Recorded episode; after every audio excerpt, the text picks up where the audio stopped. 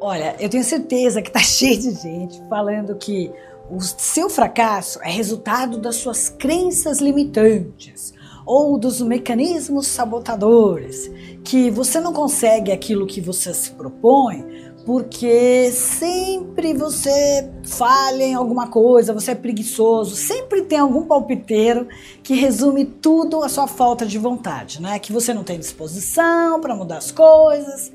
Peraí, vamos lá. Vamos entender a realidade sobre isso.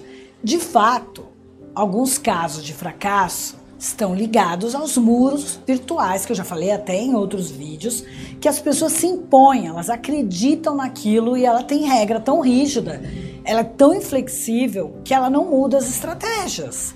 Ela usa estratégias que são péssimas, sempre dão os resultados errados. Elas têm mecanismos sabotadores. Ok, tá, tá certíssimo. Só que, gente, cada caso é um caso. Por isso que é importante não generalizar.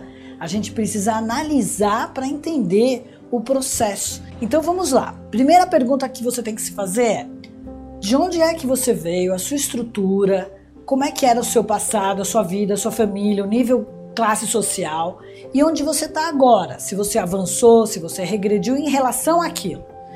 A segunda coisa, tem alguém que você conhece exatamente nas mesmas condições que você, que já conseguiu alcançar os mesmos objetivos que você está se propondo? Por que você acha que você não conseguiu, essa é a terceira, é esse objetivo e a outra pessoa conseguiu?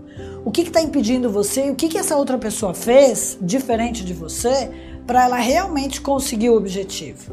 Então, a gente precisa conhecer o que está acontecendo com a gente e, em alguns casos, realmente pedir ajuda para alcançar o seu objetivo. Antes de fazer uma análise crítica destrutiva ou permitir que alguém faça, entenda o contexto que você está inserido e não se compare com ninguém.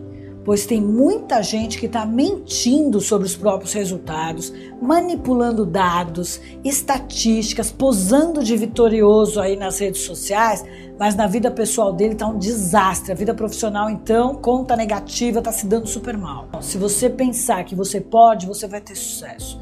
Ninguém vai ter sucesso enganando os outros, ou melhor, enganando a si mesmo. Antes de se declarar um derrotado, que todo mundo consegue e você não, vamos analisar calmamente o contexto que você está inserido, de onde você veio, onde você está agora e onde você pretende ir. Portanto, compare-se só a você mesmo.